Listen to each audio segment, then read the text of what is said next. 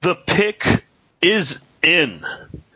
Bem-vindos, meus amigos, a mais um episódio do podcast On the Clock Brasil. Esse podcast semanal que trazemos para vocês para falar dos prospectos do NFL Draft. A gente está já no processo do draft de 2018, abril de 2018. Já estamos aí avaliando os jogadores, os atletas. É, os seniors já estão começando aí em breve, a gente está preparando já aqui o, os nossos reports, vocês só vão ver isso ano que vem, mas já estamos preparando aqui, o sistema já está certinho, o Felipe acertou isso tudo pra gente. E falando nele, tá ele aqui mais uma vez, né? E aí, Felipe, beleza? E aí, Pedrão, beleza? Eu queria. Tô muito, muito feliz assim com as reviews que nós recebemos no iTunes. Nós vamos falar sobre elas. sobre elas. Eu tô maravilhado. Tem mais coisa chegando. Mais coisa chegando. É, essas reviews é, é, mais coisa doce, hein, Davis? Já fica esse, esse aviso aí. Mais coisa doce que chegou, tudo bem? É, tudo bem, tudo certo, rapaziada. Então, eu pedi doce, eu vou comer esses doces. Eu vou fazer, tem uma receita aí que vai pão, e essa receita aí me agradou. Bastante carboidrato e doce, é isso que eu quero. Cara, pois é, eu, não, eu, eu ia até deixar pra gente falar isso já já, mas eu vou falar agora. Que é, é pão, só que não é pão. É receita do. do Rudolph, Rudolph, não sei, perdão se eu falei errado. Rudolph, não sei.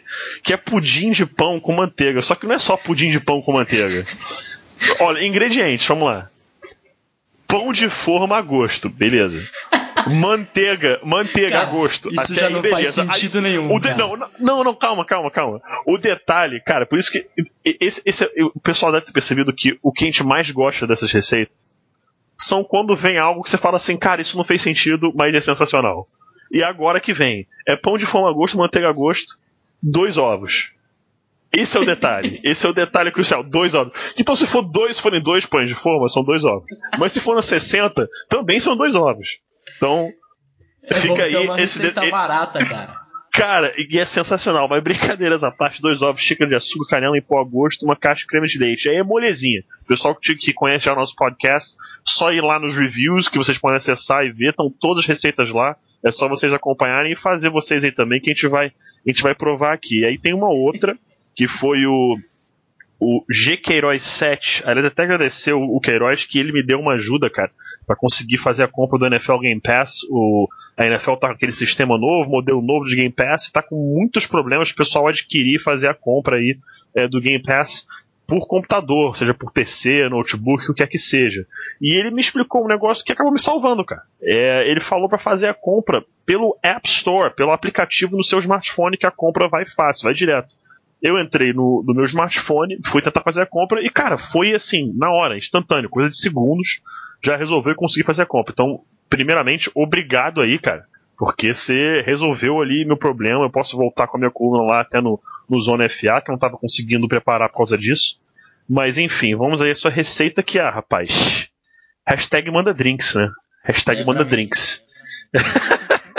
receita de gummy. Essa é padrão. Essa aí o pessoal já conhece. Vamos lá. Você escolhe aí um álcool de sua escolha, por preferência vodka. Já tá entrando aqui uma coisa, ó, galera, se você tem aí menos de 18 anos, né, já fica aquele aviso, não é para você essa receita. uma vodka, é, Sprite, tangue de morango, aí você vai misturando ali vodka, Sprite e tal, botar aquele gamezinho e fazer, tomar aqueles danones assistindo as partidas de futebol americano, que quem nunca, né? Se Muito bom. Tem mais de 16 já pode fazer. Só não fica contando pra sua mãe que nós que falamos a receita, tá? Faz, é isso aí. Escondido. Tá, isso aí eu vou deixar com, sendo, sendo declaração do Felipe. não vou me meter nessa. Vou é, ficar aqui na minha. Criminalmente eu também não tenho nenhuma responsabilidade sobre isso. então eu ficarei com a minha afirmação anterior. É...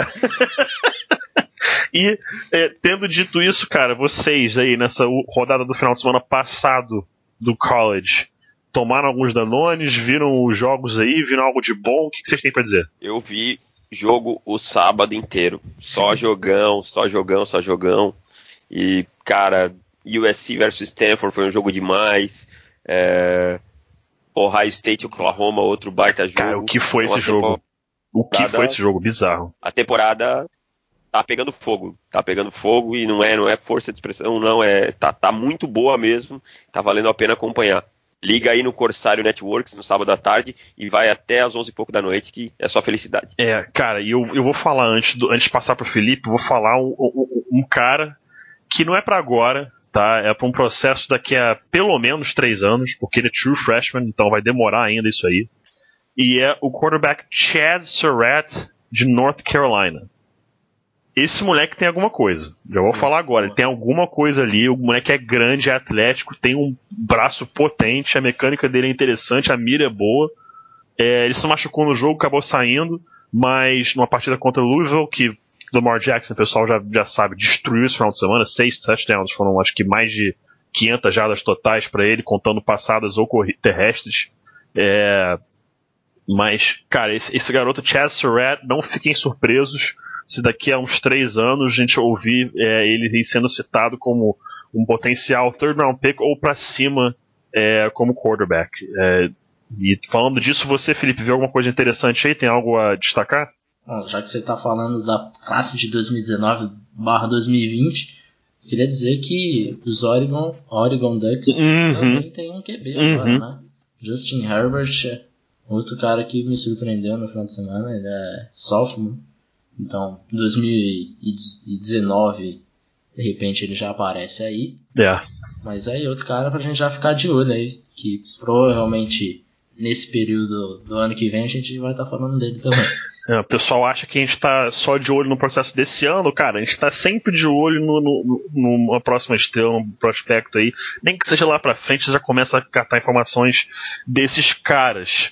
E para fechar esse papo sobre a rodada de college, vou perguntar para cada um aí qual o jogo você está mais esperando esse final de semana. Acho que é uma resposta um pouco simples, mas se, fala aí, qual o jogo vocês estão mais esperando esse final de semana? Ah, para mim vai ser Clemson e Louisville. Vamos ver aí Lamar jogando contra essa DL fortíssima de Clemson, né? Acho que ali os quatro de, da DL de Clemson são prospectos que a gente está de olho. Então, e o Lamar vem jogando, vem evoluindo semana a semana, né? Isso que a gente falou na, no podcast do, de quarterback de, do ranking. Acho que se a gente fosse fazer esse quarterback, esse podcast hoje, a posição do Lamar já seria diferente daquela. Provavelmente já teria subido alguma coisa. Então, tô, tô ansioso para ver o Lamar jogando contra Clemson, uma universidade forte. E é aquilo, né? É, é Lamar Jackson Futebol Clube contra Clemson. E vai Exatamente. ter um outro duelo interessante nesse, nesse jogo, que é o Jerry Alexander contra o Dion Cam, né? São dois prospectos, o Jerry. Alexander, cornerback de Louisville, e o Dion Cam, wide receiver de Clemson, dois prospectos cotados altos aí, vai ser um duelo bem interessante de assistir. O jogo que eu estou esperando, logicamente, é esse mesmo, mas eu destaco outros dois jogos interessantes a se assistir. O 23 contra o 24 do ranking, que são Tennessee contra Flórida são não tem tantos nomes cotados para round 1, mas tem vários nomes aí interessantes para rounds intermediários. E um outro jogo bacana de se assistir também vai ser Texas e USC. Tá? O Sam Darnold jogou bem no final de semana contra Stanford, depois de ter um jogo ruim na primeira semana. Uh, ele foi bem contra Stanford, que era um jogo difícil, um jogo duro, e agora ele vai jogar contra o Texas, que é uma universidade bem tradicional, que se não está nos seus melhores anos, mas né, não deixa de ser um, um jogo importantíssimo. Uh, então vamos ver como é que o Sam Darnold se sai esta semana contra a defesa do Texas. Isso aí, esses são os jogos que a gente está mais ligado, não só pelas partidas, mas principalmente por causa dos prospectos, né? E, e, já que citamos eles, os prospectos, essa semana um podcast um pouco mais curtinho, está gravando um pouco mais tarde na semana, é, então a gente vai então a gente vai levar até vocês aí três prospectos apenas, mas são três nomes bons, cara. Então são três prospectos aí que são nomes interessantes, começando aí com o Davis. Quem que você traz pra gente essa semana, Davis? Eu trago o linebacker de Virginia Tech, o Tremaine Edmonds. Jogador alto, é, forte, consegue executar várias funções, pode ser um outside linebacker numa defesa 4-3, pode em determinados momentos jogar também como inside linebacker numa defesa 3-4. Um jogador que persegue bastante a bola, tem facilidade em identificar o, o gap e atacar, o gap onde vai ser a corrida e atacar. Tem um tackle é, muito bom, uma mecânica de tackle muito boa, tanto open field quanto dentro do box. E é um jogador que consegue fazer cobertura em zona, ainda ainda peca um pouquinho na cobertura mano a mano. Também consegue fazer pass rush, já havia alinhado como edge na lateral da linha, de pé, né, como um, um edge de 3-4, consegue fazer com uma certa eficiência. E é um jogador que vem chamando bastante atenção. É, no último final de semana contra Delaware, a Virginia Tech venceu por 27 a 0 e ele conseguiu dois sacks, um na linha de 10, em que ele forçou um fumble, e o outro numa quarta descida numa goal line. Então é um jogador bem interessante para ficar, ficar atento. Virginia Tech nem sempre chama tanto atenção, apesar de estar ranqueada, não é um time que chama tanta atenção. Uh, mas é, é, um nome que, que, vem forte, que vem crescendo no, nos boards e, e, vale a atenção. O Edmonds ele tem uma altura um tanto quanto peculiar, né, para linebacker. É 1,96 se não me engano, né? Isso é interessante que eu já vi ele em determinados momentos alinhado contra alguns Tyrands e tal, ele consegue fazer essa cobertura, apesar de ele ainda falhar em cobertura mano a mano por técnica, mas fisicamente ele é um mismatch menor contra esses Tyrands no meio do campo. Exatamente, é isso que a gente vem comentando aí das, dos Tyrands que a NFL vem cada vez mais usando o segundo Tyrant e gostando desse tipo de, de para recepção e tal. Acho que o Edmonds é, um, é uma boa é um bom antídoto para isso, né? Exatamente, é um jogador que, que, consegue se adequar a vários esquemas, não é um jogador que vai ficar preso em esquema. Isso é interessante também, porque é uma coisa que com certeza na NFL é muito procurado. Quanto mais flexível, melhor para a NFL. Beleza, beleza. Esse foi um jogador mais um jogador do Davis aí. Eu vou mudar um pouco a ordem das coisas aqui. Eu vou trazer o meu jogador dessa semana. E como eu sou um cara que gosto de linha ofensiva, vou trazer o outro pra gente aqui. É Mike McGlinchey, left tackle de Notre Dame. Esse cara é first round pick. Vamos começar por aí. Esse cara é um first round pick. É, ele tem o tamanho, se não me engano, é 6'8, né? 6'8 que ele tem de altura, 6'8. que é um monstro. É, o pessoal já viu aí no site é, o artigo que publiquei do use of hands dele, o uso, uso das mãos. O timing do punch dele é uma coisa assim, cara, é lindo. É lindo. O timing do punch dele, ele sabe exatamente o momento a fazer. Ele dá o contato primeiro no pass rusher. Isso é importantíssimo importantíssimo pro, pro, em pass protection. Se você permite que o defensor entre em contato com você antes, ele controla a situação. Então o Mike McGlinchey, ele sabe botar o punch na hora certa, no lugar certo, no meio do peito do defensor, estica aquela uma, aquela, aquele um braço só, não permite ele chegar até o peito dele. Ele consegue ler muito bem o que está acontecendo. E, cara, ele é um jogador muito bom. Assim, ele algumas vezes ele tem problemas com equilíbrio. Né? Ele tem alguns problemas com equilíbrio. Parece que ele, deixa o centro de gravidade ficar muito à frente, entra demais no cara, e isso me incomoda um pouco. Mas no geral, ele é um cara muito bom. Acho que o melhor dele, para mim, é o Pass Protection. É, run Block, é, para ele é facilitado, que é um outro nome que a gente vai acabar falando aqui hoje, não. Mas o Quentin Nelson, que é o left guard, que eu e o Felipe estava falando antes de gravar aqui, é, é, uma coisa espetacular de se ver ele jogando. Facilita um pouco a vida do McGlinchey ter ele ali do lado direito dele. Mas o McGlinchey, para mim, realmente, o grande é, ponto forte dele é o Pass Protection. Pass Pro. Pass Pro. Que, cara, é o que você quer de um left tackle. Vou ser sincero. O left tackle, se ele, ele tem que saber fazer Pass Pro. Se ele corre, se ele bloqueia bem pra corrida, isso é basicamente um, um positivo que você pode. Você fala, pô, ótimo, ele bloqueia bem pra corrida também, mas eu quero saber se ele bloqueia contra o passe. É, ele tá. Ele é fifth year senior, né? Tá indo pro quinto ano dele.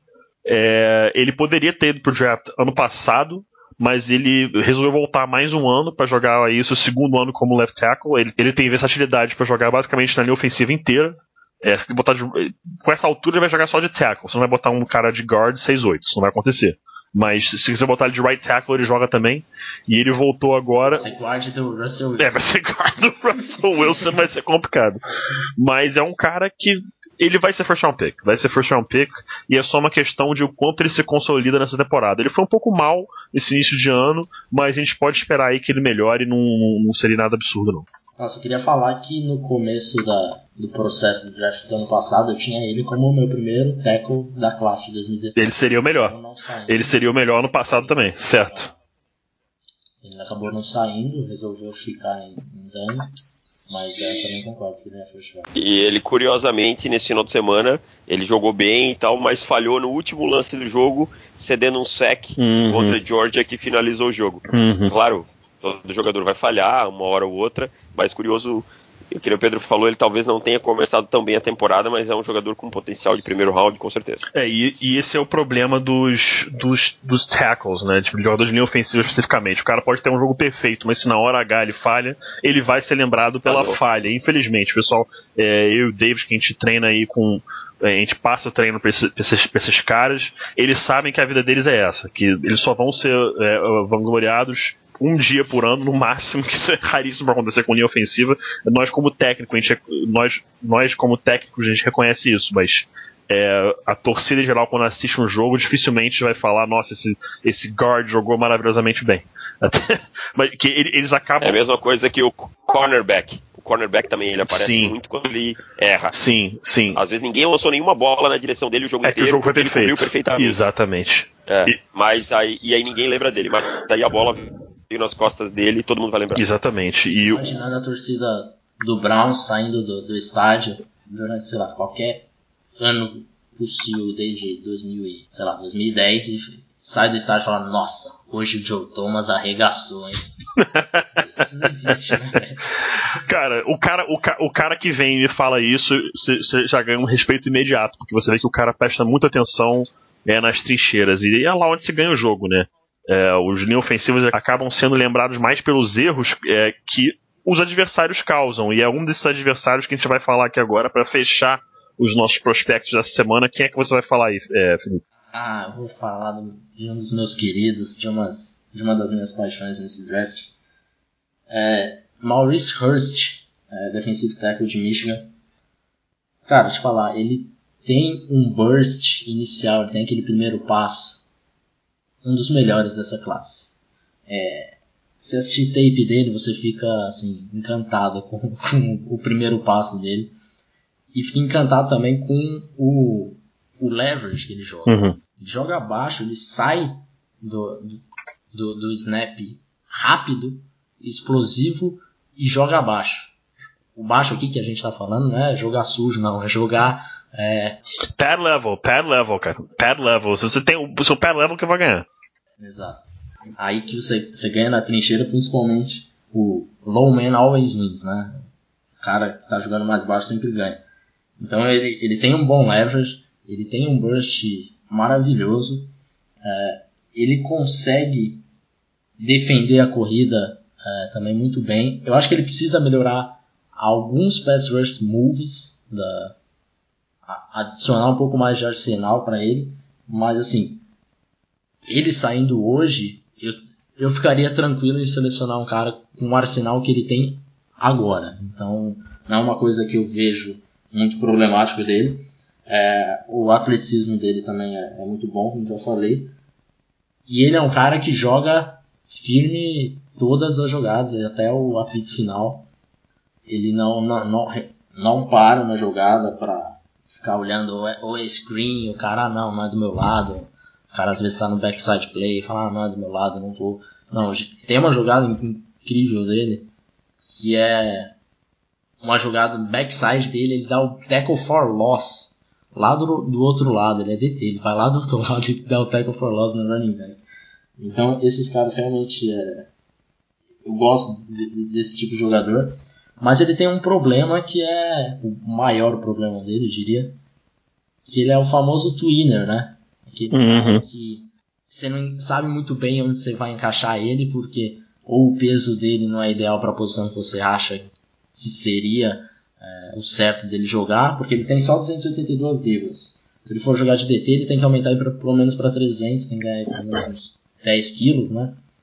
Quase isso. Uhum. Então é uma coisa que, que eu fico um pouco preocupado, mas é aquilo. Se você ganhar peso também, você não vai deixar de selecionar o cara, porque o cara tem que ganhar 10 quilos. Você acha que qual tech que ele, que ele é, traduz pra NFL? Qual, qual tech que ele deve jogar? For tech, né?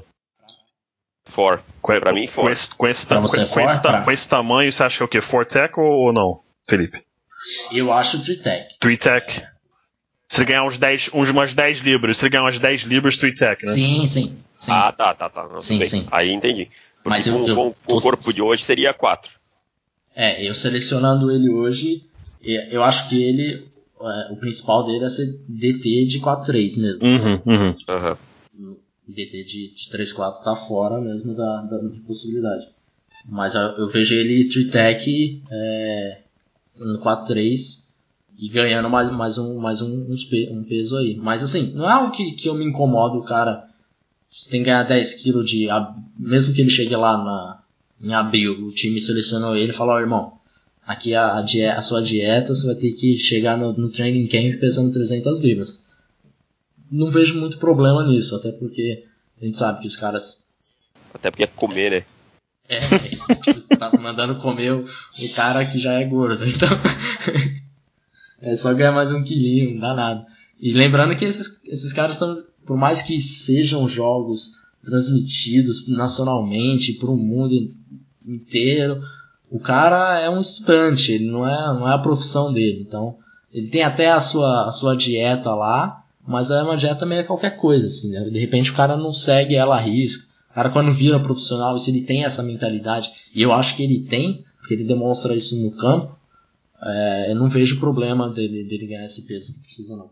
É, realmente é um nome pra gente ficar de olho, porque é, a gente vê ao longo dos últimos anos os jogadores, até de linha, de linha defensiva mesmo, ficando um pouco mais leves, né? as defesas priorizando é, velocidade é, é e, e, não peso, mas ainda assim os linhas ofensivas são grandes e você tem que ter peso para encarar esses caras. Só para o pessoal ter uma ideia, é, aquela linha ofensiva famosa do, do Washington Redskins na década de 80 até esqueci qual, qual era o apelido que, que, que, que, eles tinham, era The Hogs, alguma coisa assim, que era na época vista como a maior linha ofensiva da NFL, não de qualidade, em termos de tamanho, aqueles caras pesavam 260 libras. E eles eram os maiores é. OLs da NFL. Hoje em dia, você ter 260 libras e querer jogar na linha ofensiva, o pessoal vai rir da sua cara. Não tem condição nenhuma de ter 260 libras e jogar na linha ofensiva. O Von Miller, que é um outside linebacker, tem 250. Então, assim, não tem condição nenhuma você ser, ter, ter, esse peso. Então,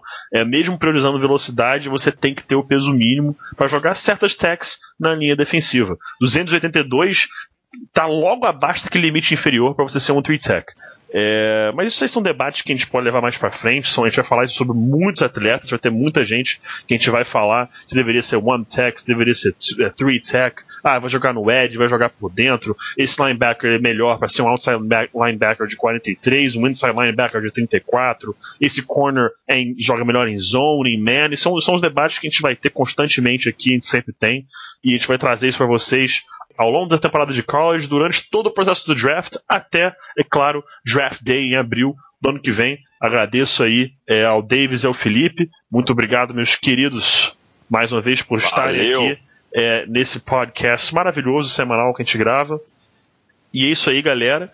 Fiquem ligados aí nos posts lá é, do site. O, a série Mi do Davis foi pro ar essa semana agora, falando dos risers and sliders, né? O, o, nosso gráfico de ações dos prospectos de NFL de ataque e de defesa. O do Davis é, subindo no início da semana, o meu subindo mais pro final da semana.